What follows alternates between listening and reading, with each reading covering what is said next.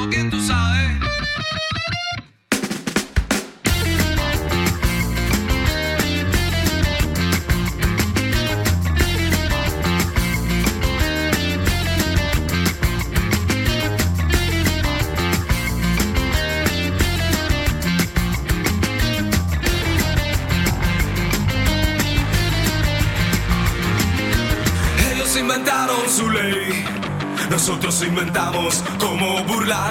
Porque aquí todo está mal. Y hay que gritar lo que pasa. Para decir abajo Fidel, hay que decirlo con maña. Y en el tanque te puedes meter,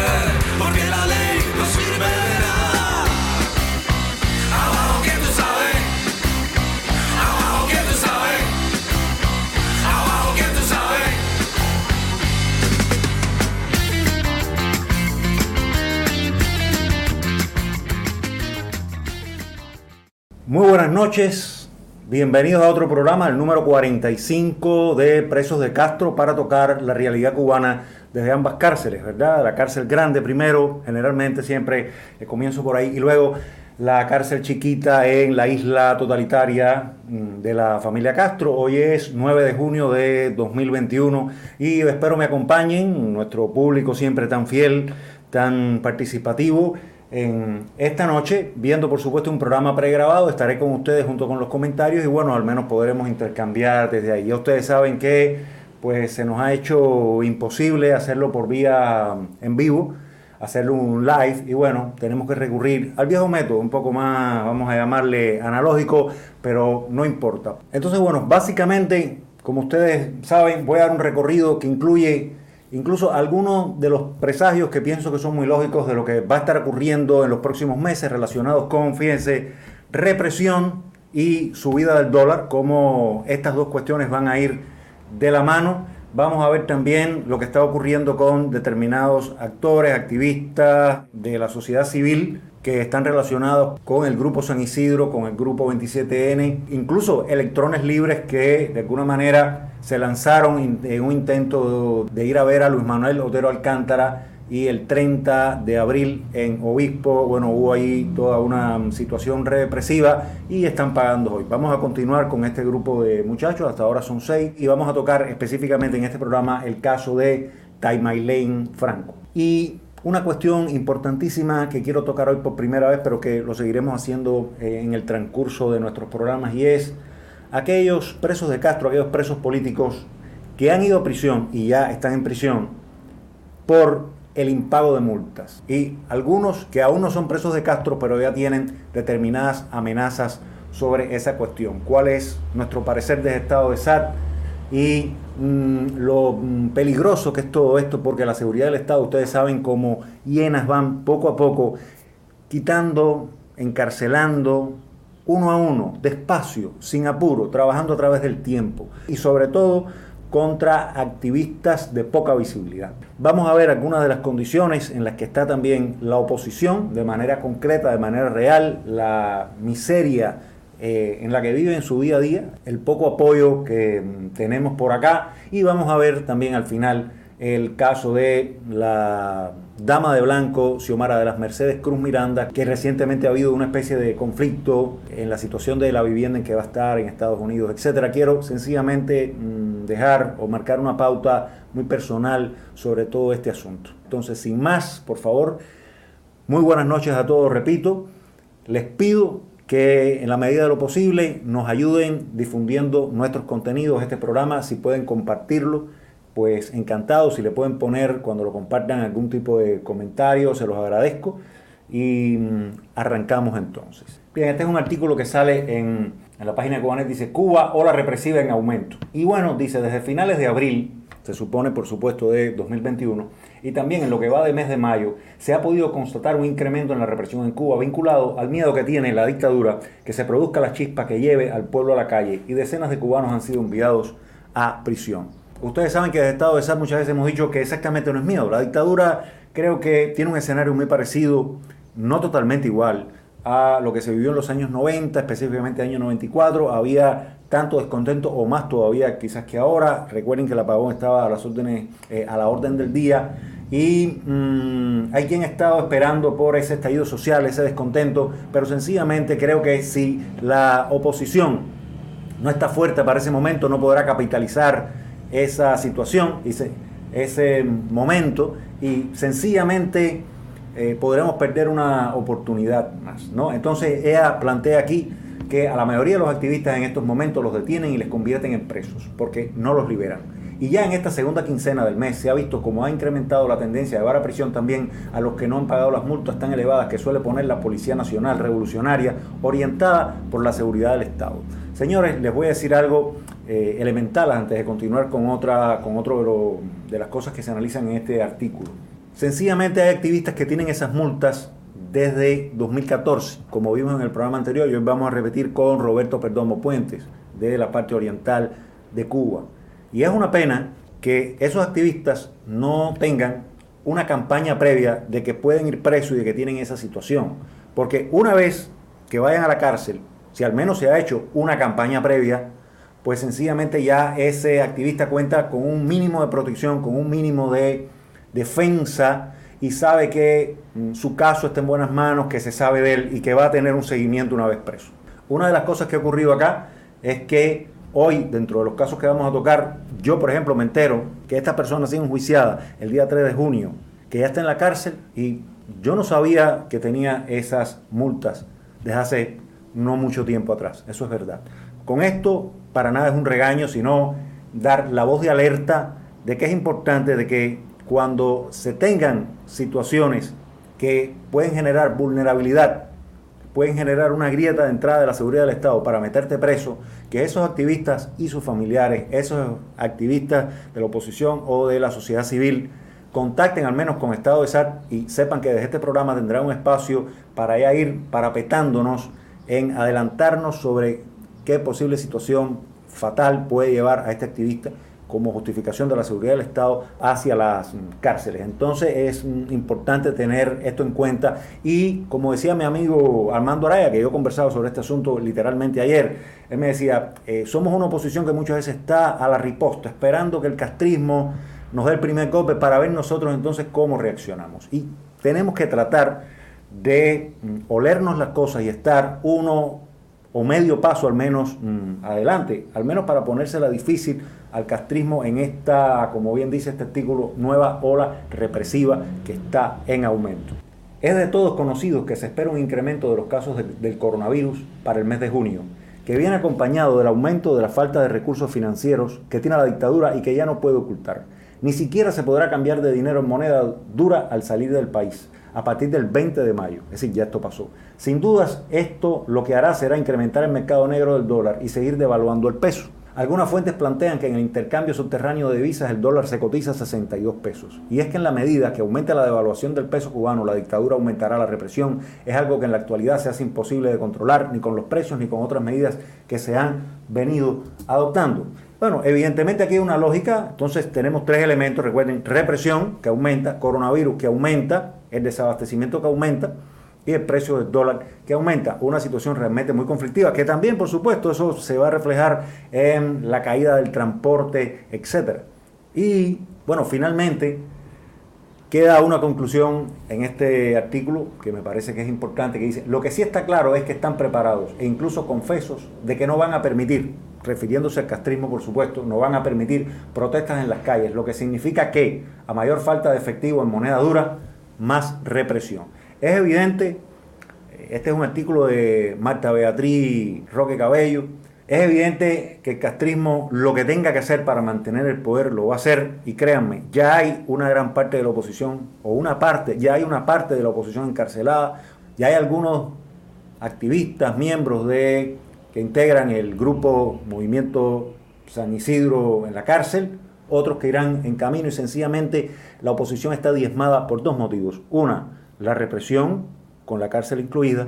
Dos, la falta de recursos, la falta de apoyo, la falta de, la visibilidad desde el exterior o desde los supuestos aliados, que sencillamente brillan por su ausencia. Para que veamos ya, digamos, como en tiempo real, la dura situación que se está viviendo en el día a día eh, el cubano en general. Les voy a poner aquí un audio de la madre de un preso mm, político que está en Pinas de Río, específicamente en la prisión Kilo 5 y medio. Se llama Manuel de Jesús, Manuel de Jesús Rodríguez García. Y bueno, su madre me ha mandado este audio, yo le he preguntado cómo están las cosas por allá. Yo para intercambiar con ella, muchas veces llamo a las madres Mm, de los presos de los que tengo el teléfono y de vez en cuando tenemos intercambio, preguntando cómo se sienten, etcétera. Esto fue lo que me mandó, miren los precios de cómo está la cosa en la cárcel grande y saber que todo esto, por supuesto, que va a empeorar irremediablemente. La situación que se está viviendo aquí es, para qué contarte, crítica, se ha disparado los precios de las cosas, eh, una botella de manteca vale 180, 200 pesos, el arroz que estaba a ver, antes de 4 pesos se conseguía en las tiendas, ¿tú sabes cómo está hoy? Está 80, 100 pesos la libra arroz. No hay arroz a ningún precio. Ya te digo, muchas personas yo he visto en estos días que, que ve que no han tenido ni, ni, qué comer. ¿Para qué decirte? Yo veo porque yo como, mi mamá come poquitico y la niña. Y por eso es que más o menos escapamos con, con el arroz y así mi hermano hay veces que me resuelve y me regala un poquito de arroz. Y así pasamos, pero la situación es crítica. Porque una libra de arroz que eso es increíble. Dos laticas arroz, dime tú, que eso no rinde nada. La situación está muy crítica aquí donde yo vivo. Yo no sé dónde irá a llegar esto. Una bolsa de leche, 150 pesos si alguien te la vende. Un pomo de yogur que no es yogur, agua, 40 pesos cuando te la venden que no te lo venden. Todo está, los precios están disparados. Y la situación está crítica, crítica. ¿Para qué decirte? Esto está crítico. Recordemos que ellos subieron el salario, un promedio según ellos, de cinco veces. Los precios también entonces subieron cinco veces, en el menor de los casos, en la mayoría o, en muchos casos hay una subida que a veces llega hasta 20, 25, estoy hablando del gas y cosas así. Y sencillamente el dólar entonces tiene que equiparar todo eso en el mercado negro. Así que va a seguir subiendo de 25, si lo multiplicamos por 5, 6 o 7, pues sencillamente llega a 150 y esto es un pronóstico bastante conservador, digamos, ¿verdad? Entonces, bueno, en el programa pasado de Cambio de Bola a nosotros se nos quedó un pequeño material sobre María Carla Ares, esta muchacha periodista, reportera, y miren la manera en que la seguridad aquí se las gasta para intimidarla, no solo a ella, sino incluso a su doctora, y generar en la cárcel grande esa sensación casi de paramilitarismo. Un día me sacaron, me dijeron que, que me habían cuadrado un turno en el, en el Almejeira, donde me atiendo, con mi doctora, la doctora Alicia, de cirugía estética en el Almejeira, que me atiende. Ese día me firmaron, me sacaron firmándome, me entraron al hospital firmándome. Era un reguero de de mayores, capitanes, qué sé yo, tenientes, no sé los grados. La cámara no me quitaba el lente de encima, estaba rodeado, le pidieron declaraciones a mi doctora, que fue... Eh, Se pueden imaginar, por Dios, a esta niña, a esta joven, a esta persona que es absolutamente ingenua de todo lo que le iba a ocurrir con el atrevimiento de sencillamente tratar de ejercer un derecho mínimo, que es ir a visitar a una persona amiga o conocida, no sé si conocían de antes a Luis Manuel Otero Alcántara, y miren por todo lo que ha pasado. Esto es una de las cosas. En otros programas ustedes saben que hemos puesto todo este asunto y sencillamente tiene que haber sido tremendamente, no solo duro para ella, sino cuando los padres, yo me imagino al, al padre saber que a su hija hembra, que le han construido toda esa parafernalia. Entonces, yo quiero recalcar acá que es una pena que la prensa no haya hecho un trabajo cuestionador de que si realmente las condiciones en la calle, las condiciones del cubano, estaban listas para realmente poner a temblar a la dictadura cuando para nada es así. Si realmente teníamos a nuestro lado la comunidad internacional para que nos apoyara y presionara de manera efectiva al régimen cuando para nada es así. Y bueno, ahora tenemos los costos. Ya es evidente que en las redes la gran euforia que había con estas noticias ha bajado y para mucha gente, al menos que eh, se han contactado por interno conmigo, las expectativas bajaron, todo el mundo está frustrado y además ahora medio que humillados porque algunos me dicen, bueno, a mí también me confundieron, yo estaba ilusionado. Yo tuve discusiones durísimas con muchos amigos que me dijeron, Claudio, ustedes dan la sensación de que están tratando de quitarle a esos jóvenes la fuerza para ir hacia la calle. Y vamos a ver después algunas de las cosas que Mailén Franco publicaba en sus redes, algo muy parecido a lo que le estaba sucediendo también de manera paralela a, Inti Soto Romero, que ya hemos visto en otro mm, programa. Colateralmente, ¿cuál es la otra realidad que tenemos? El régimen está tratando, no obstante, de hacer una primavera negra, pero todavía más soft. Recuerden que ellos pasaron de aquellas condenas de 20 años, en el principio de los 2000, a lo que se clasificó como los secuestros express, que era te quitaban del lugar a donde tú ibas, se supone, manifestarte, estabas unas horas preso, te liberaban. Pasaba con nosotros muchas veces cuando la campaña Todos Marchamos. Pero ahora vemos que el régimen incluso está eh, incluyendo una nueva variante, que es la prisión domiciliaria. Y a veces incluso sin caer a juicio. Y me voy a referir literalmente al caso de la reportera del eh, medio Cibercuba Iliana Hernández, que bueno, ya esta noticia es cuando tenía 50 días, ya hoy perfectamente anda por los, mm, rondando los 60 días prisionera en su propia casa sin poder salir ni a botar la basura. Dice, la periodista Iliana Hernández cumple 50 días recluidas y vigilada a las 24 horas. Y bueno, Iliana Hernández, ahora que de alguna manera está sufriendo en carne propia la impotencia de saber que están haciendo con ella todo esto y no hay ningún tipo de legalidad que te respalde, pues ella ha tenido estas palabras que yo quiero traer a colación acá. Dice, dice Ileana Hernández, dentro de Cuba no existe nada que pueda hacer. Las personas que nos oponemos al Partido Comunista de Cuba estamos totalmente desprotegidos, solo dependemos de que las instituciones internacionales puedan hacerse eco de estas violaciones que comete el régimen con nosotros, aseguró Hernández. Yo recuerdo que en, un gran intercambio un poco áspero que ocurrió a partir de un post mío, que yo planteaba que en San Isidro yo veía que estaban eh, llevando a cabo acciones que para mí eran fallidas, iban de una en otra, sin embargo iban cantando victoria de una en otra, algo un poco parecido a lo que ocurría eh, o a ese mm, chiste real del castrismo de convertir el revés en victoria. Y después de una avalancha de muchos mm, seguidores e integrantes del grupo Movimiento San Isidro que no estaban de acuerdo conmigo y demás, etcétera, pues yo recuerdo que hoy he invitado a Eliana Hernández a un debate. También invité a Ana Meli Ramos. Las dos lo declinaron. Y una de las cosas que recuerdo que, había, que me había planteado en, en un tono mm, molesto, y yo la puedo entender, Iliana, era que no era tiempo de debates, que había que salir a la calle y que ellos iban a voltear el régimen y que la gente se les iba a sumar. De alguna manera me lo daba a entender. Desde SAT siempre hemos dicho, para nada, aquí no se ha hecho un trabajo con las bases de tiempo, aquí no se ha trabajado para que la conciencia de la gente tenga un posicionamiento político que de alguna manera les dé ese valor y esa constancia el día que haya que enfrentar al régimen de todas, todas, porque no quede mar medio. Bueno, hoy de alguna manera, Eliana, creo que está coincidiendo porque la realidad te obliga a, a no continuar en un absurdo y darse cuenta, como ella dice aquí, que no existe nada que puedas hacer y las personas que nos, oponemos al Partido Comunista de Cuba estamos totalmente desprotegidos. Algo que venimos repitiendo desde Estado de SAT de manera permanente y seguiremos repitiendo. Entonces yo vuelvo a lanzar mi propuesta de debate porque sencillamente aquí está ocurriendo algo. El castrismo ya no es para nada el único responsable de lo que pasa. El mundo libre, incluyo a Estados Unidos, incluyo a la Unión Europea, incluyo a la Organización de, Naciones Unidas, todos, todos esos elementos, eh, todas estas instituciones, gobiernos, figuras políticas que yo he mencionado o que están dentro, dentro de estas instituciones, dentro de estos gobiernos, sencillamente son responsables también de nuestro abandono. Entonces, bueno, aquí hay, en ese artículo de Martín Noticias, dice, distintas organizaciones como Amnistía Internacional, sí, muy bien, cómo no, por supuesto, políticos estadounidenses como el senador Marco Rubio, la congresista María Elvira Salazar, se han pronunciado a favor de Hernández y de todos los periodistas y activistas opositores al régimen. Ya Iliana a esta altura debe haber leído, por supuesto, todos esos pronunciamientos y también darse cuenta que después del pronunciamiento ocurre lo de siempre, no sucede nada.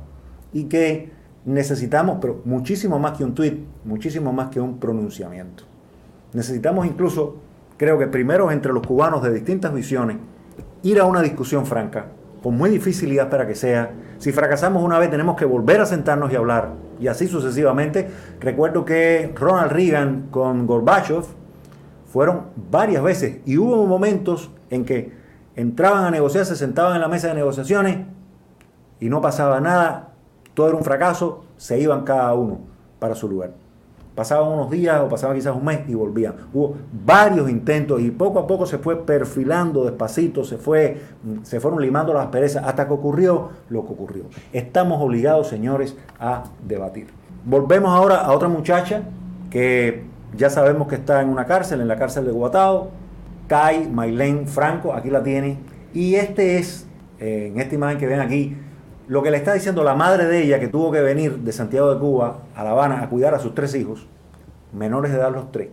Lo que la madre le está diciendo a los niños para calmarlos, ¿no? Dice, tú vas a ver que mamá va a regresar a casa. Madre de activista encarcelada ha quedado en custodia de tres niños. Yo que no quiero ser pájaro de mal agüero, le, aconsejaría a la madre que tiene que estar preparada incluso para lo peor. Tenemos el caso de Aymara Nieto Muñoz, de quien vamos a hablar luego, aunque aquí les pongo rápido una imagen, que tiene tres hijas con dos nietas y desde 2018 está condenada a cuatro años por desacato.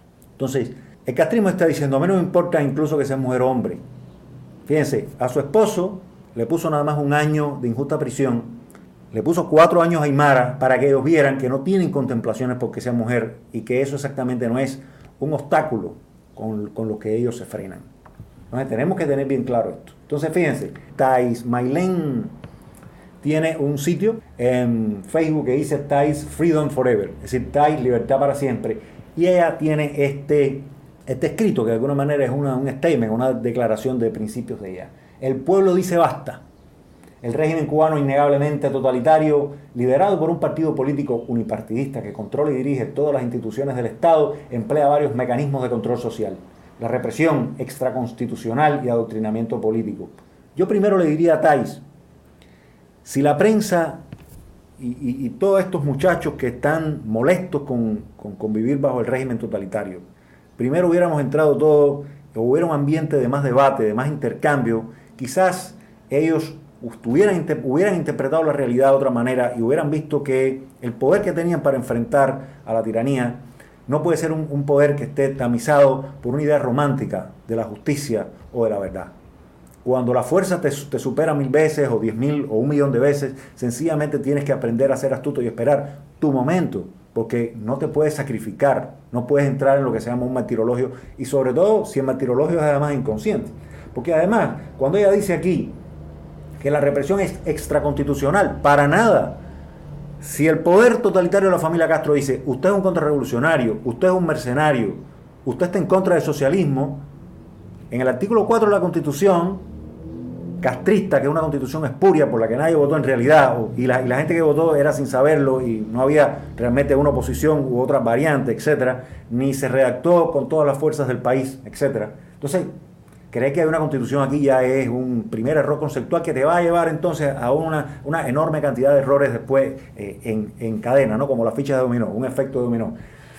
En el artículo 4 sencillamente dice que usted puede, usted puede incluso acoger a las armas, cualquier medio, darle candela al otro, apuñalearlo en la calle, entrarle a palo, lo que sea, un acto de repudio de seis meses si te da la gana sostenido de toda aquella persona que intente desmontar el sistema socialista que además está atornillado a perpetuidad en la constitución, castrista, en esa constitución espuria. Entonces, no, aquí no hay nada extraconstitucional, todo está en regla. La, la regla castrista es violatoria en sí. Entonces ella después dice, un gobierno que no acepta medios de oposición no es un gobierno democrático que controla metódicamente las carencias. No queremos más represión, no más abuso policial, no más dictadura Castro Canel. Esto es patria y vida, libertad para mi pueblo y nos vamos a hacer la última cola, la cola de la libertad por Cuba libre de comunismo. Y ella se está refiriendo a un proyecto de Ileana Hernández de la cola de la libertad. Cualquier persona que lea, digamos, ese proyecto que ideó mm, la reportera de mm, Cibercú, Ileana Hernández, que se llama La cola de la libertad, y es como que uno se cansa y va a un lugar a hacer una cola de la libertad. A mí me parece que es como una propuesta que está más bien anclado en lo, romántico, quizás en lo, en lo simbólico. Y hay muchos jóvenes que, si a lo mejor sin, preguntar mucho y sin estar muy, muy preparados, vieron eso como una guía como hay quienes dicen el cambio es ya, se suman a la variante de plebiscito que propone Rosa María Payá, etc. Y sobre ninguna de estas propuestas hay un debate crudo y rudo. Yo he conversado con varios activistas de UNPACO, cuando los he confrontado sobre la idea de un plebiscito, sencillamente me doy cuenta que tienen una preparación prácticamente nula de qué cosas están apoyando. Y es evidente que tienen además serios problemas de conceptualización política incluso de interpretación de la realidad, porque no porque vivas dentro de una dictadura quiere decir que tú puedas tener un conocimiento para desmontar todo eso y de alguna manera hacer un análisis profundo que te lleve hacia algún lugar eh, que guíe hacia la libertad o, cosas así. Y sencillamente vuelvo a repetir que no solo el castrismo es el responsable de toda esta represión y de tanta gente que, haya, que esté ahora integrando y engrosando las listas de los presos de Castro. Si no hay discusión, si las personas no tienen la posibilidad de ver debates sobre la viabilidad o no de los distintos proyectos, para ver cuál es el que más me conviene y para también determinar cuáles son los líderes que están más preparados o no, cuáles son las cosas que sencillamente no se pudieron defender bien, pues vamos a tener un problema, un problema serio. Cuando no se tiene la capacidad de enfrentar verbalmente una discusión sobre algo tan importante como la libertad y el futuro de Cuba, ya realmente estamos muertos prácticamente. Aquí tenemos entonces, bueno, una foto de esta muchacha que está también en su muro de Facebook, de Tai Mailén Franco, madre de tres hijos, como lo repito, ahí tienen una foto que ella puso en su propio perfil en, uno de sus arrestos anteriores. Y a mí me parece que estos jóvenes tienen una valía tremenda, pero a la vez han tenido una muy deficiente interpretación del momento en que estaban eligiendo para proyectarse. Un momento donde continuamos con una desprotección prácticamente absoluta. Ojalá que pasemos a un intercambio al duro. Y señores, aquí todo el mundo está aprendiendo permanentemente. Nadie tiene que sentir vergüenza porque se equivocó.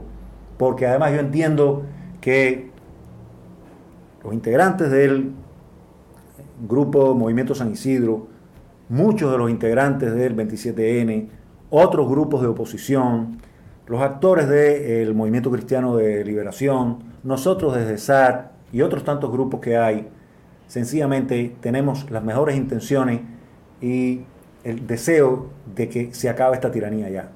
Ahora, como dicen los venezolanos, y lo repito porque lo he oído en varios programas que he visto, los deseos no preñan. No basta con querer, hay que poder, hay que saber. Y para saber, una de las ideales maneras es debatir e intercambiar sanamente, por muy difícil que sea. Miren, aquí tenemos otro ejemplo de Maylene Franco, que publicó en su página. Aquí ahí hay dos, dos momentos, ¿no? Es una imagen dividida en dos. En la de la izquierda dice, ustedes no están solos, patria y vida, libertad para mi pueblo. Y se está refiriendo a una foto de un Paco en, en medio de Martín Noticias donde dice 44 cubanos en huelga de hambre exigen cese de la represión. Y están diciendo no a la represión. Y ella les dice a un Paco que no están solos. Y no, no, no, un Paco sí está solo. Es muy bonito, es tremendamente romántico que ella diga, ustedes no están solo como... Eh, yo sé que está hablando por ella, pero la realidad detrás de todo es que un Paco, SATS, Movimiento San Isidro, 27N, todos estamos tremendamente solos. Miren lo que pasa, represión por todos lados y no hay manera de aguantarle mínimamente las manos al castrismo en la golpiza y en la represión y en el, y en el encarcelamiento que está llevando a cabo. Entonces, pasando ya a la cárcel chiquita, Vamos a ver nuestro primer caso. Tenemos aquí a Reynold Vicente Sánchez. Él es un caso de preso por motivos políticos. Su madre, una dama de blanco que falleció hace unos pocos años atrás. Y mm, aquí la tenemos dentro de la plataforma Foro por los Derechos y Libertades. Miren su cartelito, todos marchamos por una ley de amnistía política en Cuba, es decir, una ley para la escarcelación de todos los presos políticos. Bueno, hoy su hijo está preso y vamos a ver este video eh, que hizo ya, este video puede tener aproximadamente dos meses, ahora fue que me lo pudieron hacer llegar y vamos a ver para que vean la situación que tiene eh, Reynold Vicente Sánchez, que es la misma eh, y en muchos casos peor en otros tantos presos, tanto políticos como presos comunes. Como pueden ver, este diente lo tengo partido, hace rato estoy solicitando atención médica a las autoridades de prisiones, es por gusto no te dan atención médica ninguna. La comida es una asquerosidad que le dan a los presos, los tienen sin comunicación.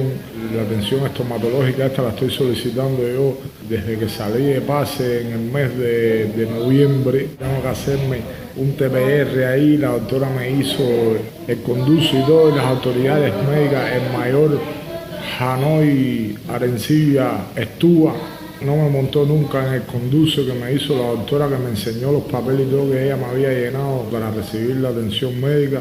El mayor Andrés ahora que está en la Lima dice que, que si te duele la cabeza, que te acuestes y medites, como diciendo, no hay medicamento, no pidas medicamento que es por gusto y entonces que no había sindicato, dijo ahí en el destacamento, que no había sindicato, que no, que no quería que le hicieran preguntas de ningún tipo, que solamente él podía hablar. Y ellos sabían perfectamente que la COVID iba a entrar a las prisiones, la Lima está completamente contaminada de coronavirus. Ahora cuando a mí me den el alta, si, me, si el resultado del PCR me da negativo, mañana me reincorporan a la Lima, nos llevan para Lima 1, un lugar que está completamente infectado nos aislarán completamente, ya mi mujer sabe que no voy a tener comunicación, por eso estoy aprovechando a través de amistades y de pacientes que están aquí ingresados con nosotros en esta sala y que nos han facilitado eh, sus teléfonos para nosotros poder comunicarnos, porque aquí tampoco en esta sala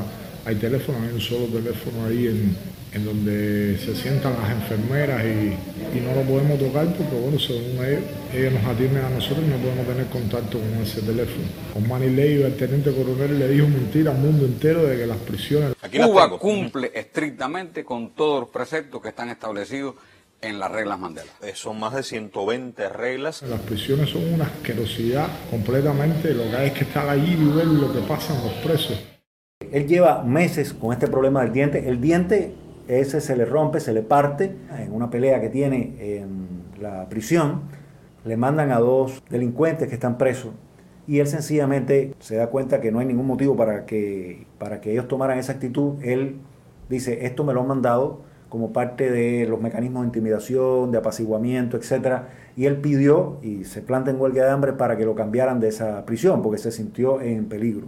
Luego de un tiempo lo pasan al campamento La Lima y bueno, quería hablarles de las reglas Mandela una vez más. Vamos a avanzar en el magnífico artículo que ha escrito el escritor, abogado y periodista Roberto, Roberto Jesús Quiñones Haces y cómo esto aplica perfectamente a lo que acaba de contar ahora aquí Reino. Recuerden que las reglas Mandela son, o se le conocen como las reglas mínimas de las Naciones Unidas para el tratamiento de los reclusos. Reglas Nelson Mandela, que bueno, como les dije antes, se firmaron, o la tiranía la firma el 17 de diciembre del 2015. Dice que las cumple y sabemos que absolutamente nada de esto ocurre. Bueno, pues en el artículo del mm, abogado y periodista independiente Roberto Jesús Quiñones hace, dice, en cuanto a la gestión de los expedientes de los reclusos, regulado por las reglas 6, 7, 8, 9 y 10, no existe la práctica de dejar constancia en ellos de los malos tratos, golpizas y violaciones de sus derechos. Tampoco se archivan sus quejas y peticiones.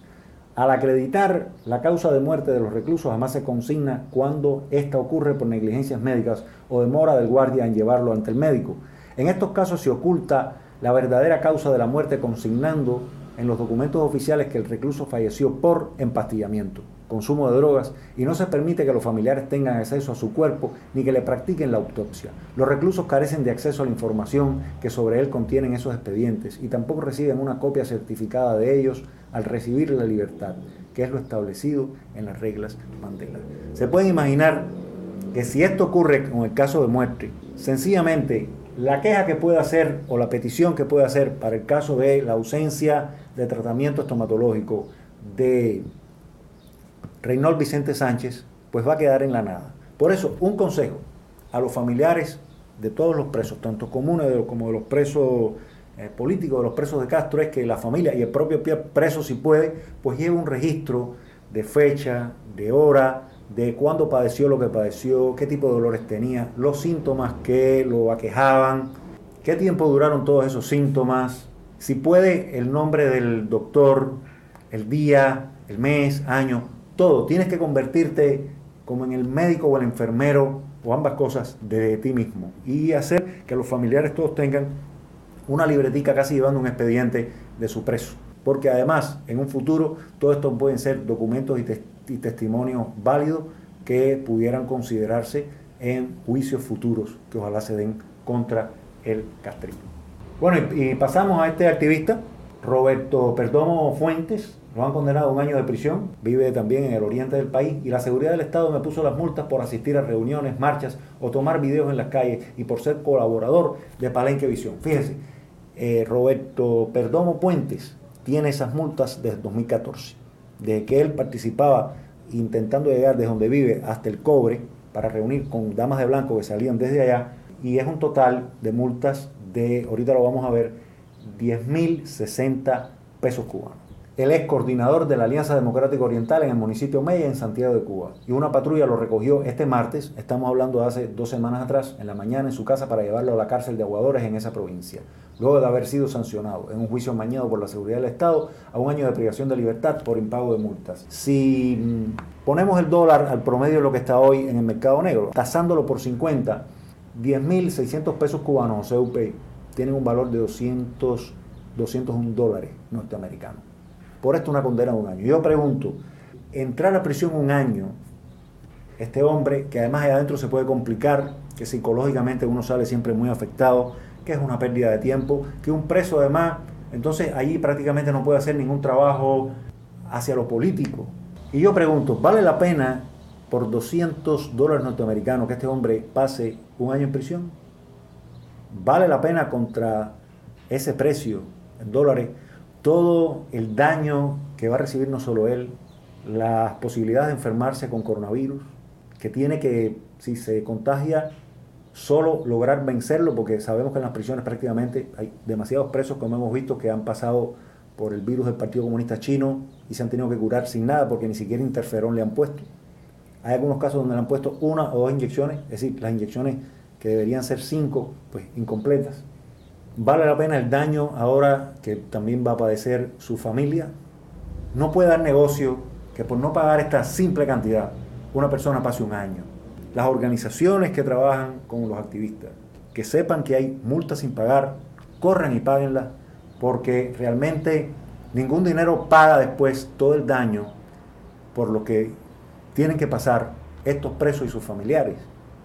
Y además, si hay una multa, y de alguna manera ese preso y su organización deciden, como he oído tantas veces, que nosotros no pagamos multas arbitrarias, y yo puedo entender que se pueda tener esa actitud, pues sencillamente hay que darle una visibilidad a ese preso tremendo y que antes de que él llegue a prisión se conozca su caso para que tenga el mínimo de protección, como ya dije. Esto es tremendamente triste y, nuevamente nos dice que el castrismo va a tratar de ir sobre nosotros. Roberto Perdomo Fuente es un activista que apenas se le conoce en las redes y ellos están yendo en esa ola represiva que bien nombramos en el principio en ese artículo de Cubanet, yendo poco a poco, despacio, en la periferia, sobre activistas, actores de la sociedad civil poco conocidos. Señores, sencillamente esto es una pésima estrategia. Las multas múltiples que nos han puesto a nosotros Estado de SAT, lo mismo a Gorky, lo mismo a Antonio Rodiles que a mí, pues nosotros lo hemos pagado porque sabemos que sencillamente en cuanto a costo-beneficio estamos enfrentando entonces un daño muy superior si no pagamos. ¿Que son multas injustas? Claro que sí. Pero más injusto es no pagar esta, vamos a decir, fianza y que después uno ruede por el despeñadero de una prisión. Y junto al preso, los familiares. Y fíjense, siguiendo este caso de multas, pues tenemos aquí al activista más, más conocido como Carlitos Unpaco. Él es un activista de la Unión Patriótica de Cuba, esposo de la dama de blanco, Jacqueline Heredia. Ellos son un matrimonio que tienen dos hijos, como ven acá, una hembra y un varón, menores de edad los dos. Este matrimonio además tiene la condición de que padecen VIH. El día 24 de mayo del 2021, hace dos semanas y un poco, tanto la PNR como el Departamento de Seguridad del Estado, esbirros de esta institución, lo buscaron en su casa también por impago de multas. ¿Y por qué lo buscan? Desde noviembre de 2020, Jacqueline Heredia, con su esposo Carlito, hizo una denuncia por una multa de dos mil pesos que le habían puesto a cada uno en la esquina del Hospital Pediátrico de Centro Habana. Ese día habían llevado al hospital al niño de ambos porque tenía una fiebre altísima. También le incluyeron una multa a otro activista que había ido con ellos llamado Cándido Chacón Puñales, que ya hoy está preso también. Fíjense, estas tres personas, este matrimonio, más este activista Cándido Chacón, van con el hijo varón del el matrimonio al hospital. Cuando salen del hospital con el niño, por el camino los coge el toque de queda y reciben una multa cada uno de dos mil pesos. Ya Cándido Chacón, por este impago de multas, que fue, bueno, relativamente reciente, ya ha recibido una condena de un año de privación de libertad, pero por suerte en prisión domiciliaria de la casa al trabajo. A Carlitos entonces el 24 de mayo lo van a buscar, ahí el 3 de junio le hacen el juicio, lo condenan a seis meses de privación de libertad, muy distinto a Cándido Chacón Puñales, sencillamente es el mismo caso. Jacqueline Heredia tiene una posibilidad de que le ocurra lo mismo. ¿Por qué lo digo? Porque a Carlitos, en llamada que le hace a su esposa, le dice que los agentes de la seguridad del Estado lo amenazaron con que le va a pasar lo mismo a Jacqueline. Entonces, bueno, señores, como vemos, estamos viendo aquí un poco la punta del iceberg de un, un super mecanismo, por un lado de represión y por otro lado una realidad nefasta, pero que hay que asumir, de abandono que tiene el mundo libre con la oposición en Cuba. La gente, lo que otros llaman el pueblo, la población, el cubano a pie, etcétera, está viendo todo esto y está leyendo que si te tiras a protestar, sencillamente la vas a pasar peor. Y no obstante, mucha gente en el exilio tiene una tendencia a llamarle al pueblo o a, los cubanos al interior de la isla carneros, etcétera. Y yo pienso que sencillamente cuando se le trata así a la gente, pues usted está sacando lo peor y no se está haciendo como completamente realista de por qué estamos en el punto muerto en donde estamos, en el punto de aceptación, en el punto de miedo, en el punto que además ese adoctrinamiento es real y no es fácil, sin una estrategia para ripostar todo eso, no es fácil que las personas tengan otra conciencia y otra actitud. Y aprovecho entonces aquí para poner este mm, post que encontré en las redes de un doctor cubano que vive fuera de Cuba, no exactamente en Estados Unidos, sino en Centroamérica, y me interesa mucho esta mm, postura que donde de alguna manera dice, señores, vamos suave, tenemos que sacar lo mejor de la gente y con unos juicios duros desde una posición cómoda no vamos a ningún lugar. Dice, qué fácil es desde afuera y con otra perspectiva llamar a un pueblo adoctrinado, aunque adoctrinado es real, ahí yo no creo que sea un problema, ignorante y carnero. Cuidado, cuidado, creo que por ahí no es. Me parece importantísimo esto. Y entonces, bueno, vamos rápido a un caso que no quería dejar de mencionar, que es el caso de Xiomara de las Mercedes Cruz Miranda, una dama de blanco que como muchos recordarán estuvo presa dos veces, la segunda vez incluso fue enviada a la cárcel a más de 500 kilómetros también de su casa como castigo y tortura, no solo a ella, sino a sus familiares. Eh, a, la cárcel de Ciego Dávila. Allí a ella le, fue le fueron inoculadas tres bacterias a través de inyecciones o de inhalaciones de éteres. Y hoy está en una situación de conflicto porque, bueno, eh, una institución, la Fundación Nacional Cubano-Americana, que de alguna manera había asumido o estaba detrás de correr con los gastos de su hospital, del pequeño apartamentico donde, está, donde estaba viviendo y demás, pues de pronto han dicho que el contrato o su compromiso terminaba en tal momento y no en otro. A mí no me toca hablar para hacer un análisis, un juicio de si hicieron bien o mal. Primero, yo no vivo allá, no conozco las leyes norteamericanas, no soy abogado, no he escuchado a ambas partes exactamente, pero sí me voy a referir a un artículo que salió en Diario de las Américas sobre este caso y un poco para hablar y para agradecer también determinadas actitudes y visiones que se han expuesto en las redes con respecto a ayudar a presos de Castro, ayudar a esos veteranos de guerra como Xiomara las Mercedes Cruz Miranda, que sencillamente lo dieron todo, que están ahora en una situación difícil. Y esperamos que no solo la Fundación Nacional Cubana Americana se siga haciendo cargo, ojalá que, que, esto ocurra, sino que también se sumen otras organizaciones y además a nivel privado también todo el que lo considere importante. Aquí tenemos que el doctor Melgar, que se ocupó de Xiomara, ella llega en enero del 2020, y dice el doctor Melgar, el facultativo que atiende a la dama de blanco desde su llegada a Estados Unidos advierte que su cura es parcial, es decir, no está curada todavía, y expone su derecho a quedarse en el país y a obtener un asilo político. Y bueno, él define a Xiomara de las Mercedes Cruz Miranda como una veterana de guerra. Este es un artículo de hace dos días. Nadie sabía cuando se le gestionó la visa humanitaria a Xiomara si iba a morir allí o no y qué era lo que le deparaba el futuro. Así que era algo incierto, una especie de ruleta rusa. Y bueno, el doctor Melgar dice, el regreso de la dama de blanco, Xiomara Cruz, no es una opción. Es decir, el regreso a Cuba, él dice que todavía esta mujer está por recuperar muchísimo y que la recuperación ha sido parcial, como ella dice. Ella está ahora en un proceso que lo ha comenzado legal de pedir asilo político en Estados Unidos, debido a que sufrió prisiones y enfermedades inducidas dentro de la isla. Y por otro lado, la Fundación Nacional Cubanoamericana, eh, su director José Pepe Hernández, aseveró que el compromiso asumido con Cruz Miranda, es decir, para ella, con esa organización, le tramitó la visa humanitaria y que ella debía retornar. Es decir, el, compromiso de Xiomara con ellos era que en cuanto se curara, regresaba. Evidentemente, por suerte, aquí el doctor Melgar ha dejado claro que lo ideal es que ese compromiso de la Fundación Nacional Cubanoamericana con Xiomara debe continuar porque ella no está para nada eh, recuperada. Y una cosa importante que dijo el facultativo, que aquí lo tenemos, que desde Cuba le enviaron la historia clínica de Xiomara. Cuando él ve en la situación que tiene Xiomara después de todos los superanálisis que se le hacen en Estados Unidos y ve la historia clínica tan exigua y tan llena de contradicciones que le llega desde Cuba, una historia clínica además que gran parte se hizo desde la cárcel. Y me imagino que se llenó después para cumplir con la formalidad y tratar de tapar un poco ese gran desastre, cuando Sencillamente el doctor Melgar se dio cuenta de todas las negligencias médicas que se habían cometido con ella.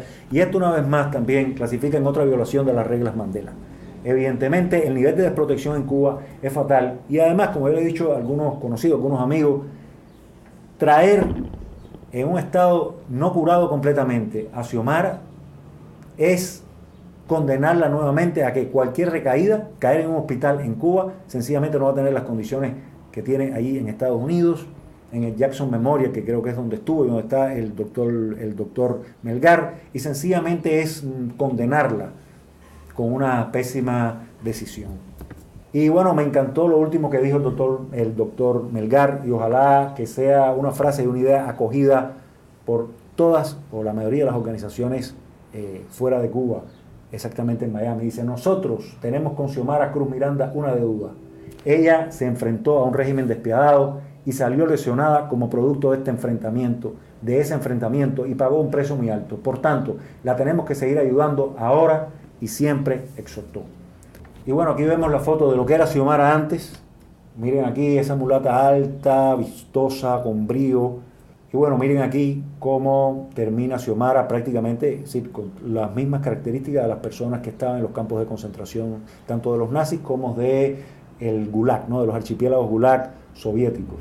Y aquí, bueno, tenemos una foto de ella cuando estábamos en Todos Marchamos junto con la prisionera política Aymara Nieto Muñoz.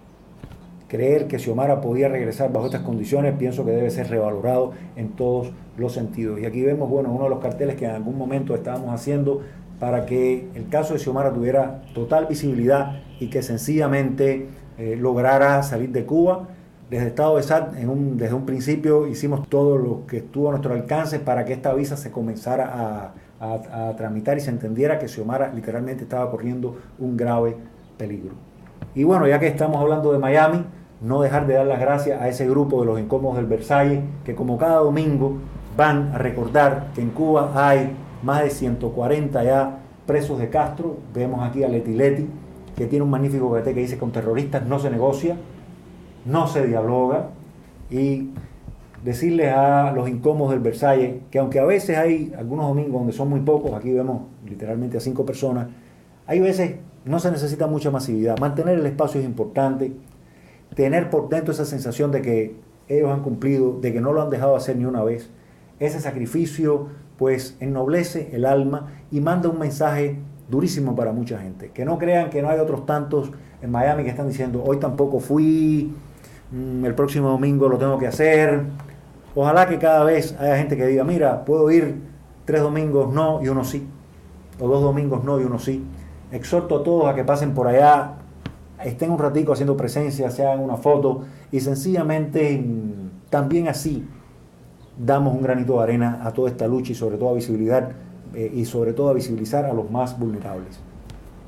Y bueno, finalmente pasar a la sección de carteles. Por supuesto, acaba de ocurrir ya el tuitazo. Tenemos este cartel y aprovecho para darle publicidad a un evento, una discusión, un intercambio que va a haber sobre el socialismo que ya está en Estados Unidos y en otros muchísimos países capitalistas con una tremenda fuerza, con un tremendo empuje, con todo un mecanismo a partir de las políticas de identidad grupal, que bueno, este evento va a ser en Miami, se llama Socialismo, Seducción y Asalto.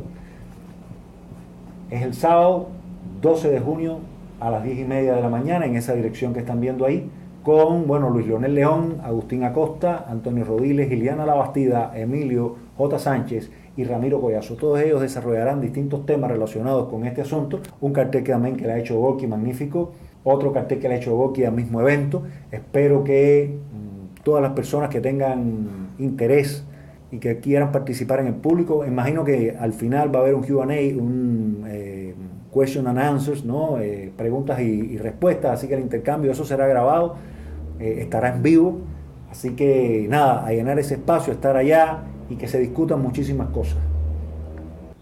Entonces, bueno, con esto termino. Espero que nos ayuden a difundir nuestros contenidos. Recuerden que mañana jueves tenemos Cuba República, Antonio Rodiles, Fernando eh, con Fernando Damaso, Antonio Rodiles y Emilio Sánchez Cartas. Y el sábado tenemos este evento del que hablamos. Muy buenas noches, encantado de que estén todos por acá y hasta un nuevo programa, hasta el programa próximo 46 de los presos de Castro. Abajo, tú sabes?